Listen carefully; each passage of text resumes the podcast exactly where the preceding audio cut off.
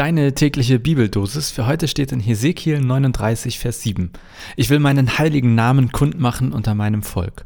Und aus Johannes 17, Vers 26, Jesus betet, ich habe ihnen deinen Namen kundgetan und werde ihn kundtun, damit die Liebe, mit der du mich liebst, in ihnen sei und ich in ihnen.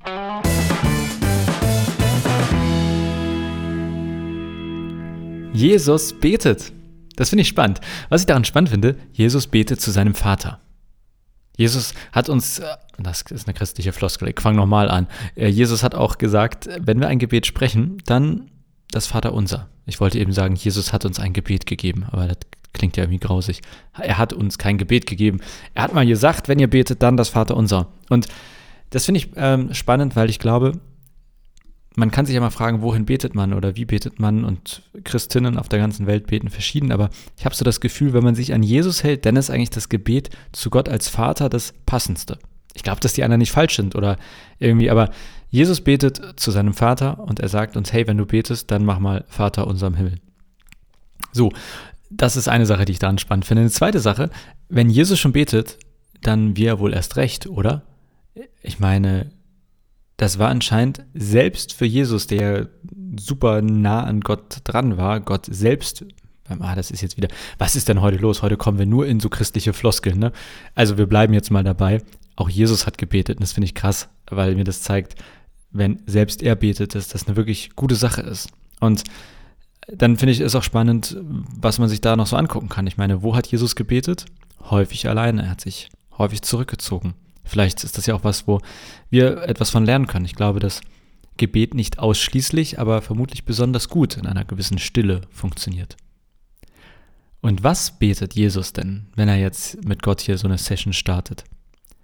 Heute, in dem Vers in der Bibeldosis, die wir heute hatten, da erzählt Jesus Gott, was er getan hat und warum er es getan hat. Vielleicht ist das ja auch eine Idee für dein nächstes Gebet. Erzähl doch mal Gott, was du warum heute getan hast. Mach's wie Jesus.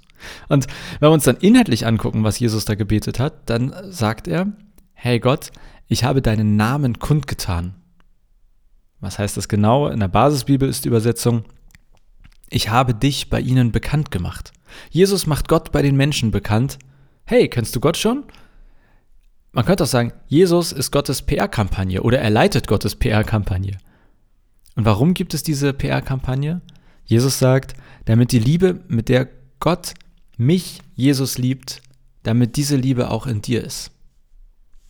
Also Gott liebt Jesus und Jesus will, dass auch alle anderen diese Liebe spüren. Und deshalb macht er Gott weltweit bekannt. Ich erzähle das immer wieder, ich glaube, ich habe das hier im Podcast auch schon mal erzählt.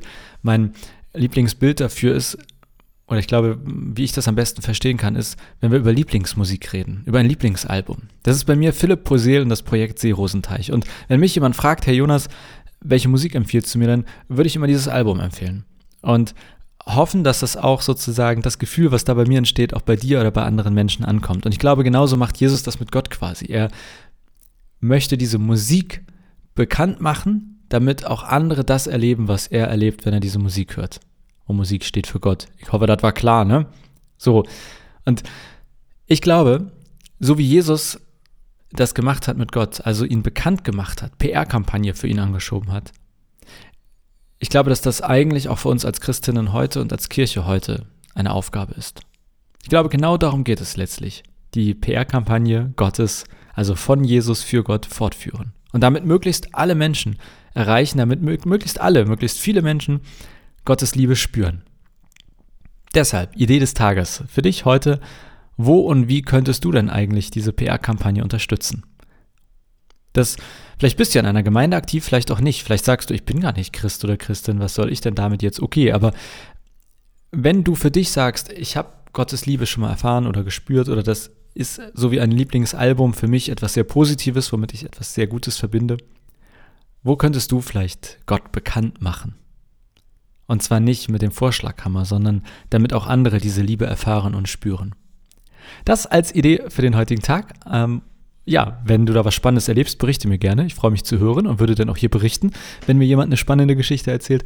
Und unabhängig davon wünsche ich dir einen schönen Tag und hoffentlich bis morgen.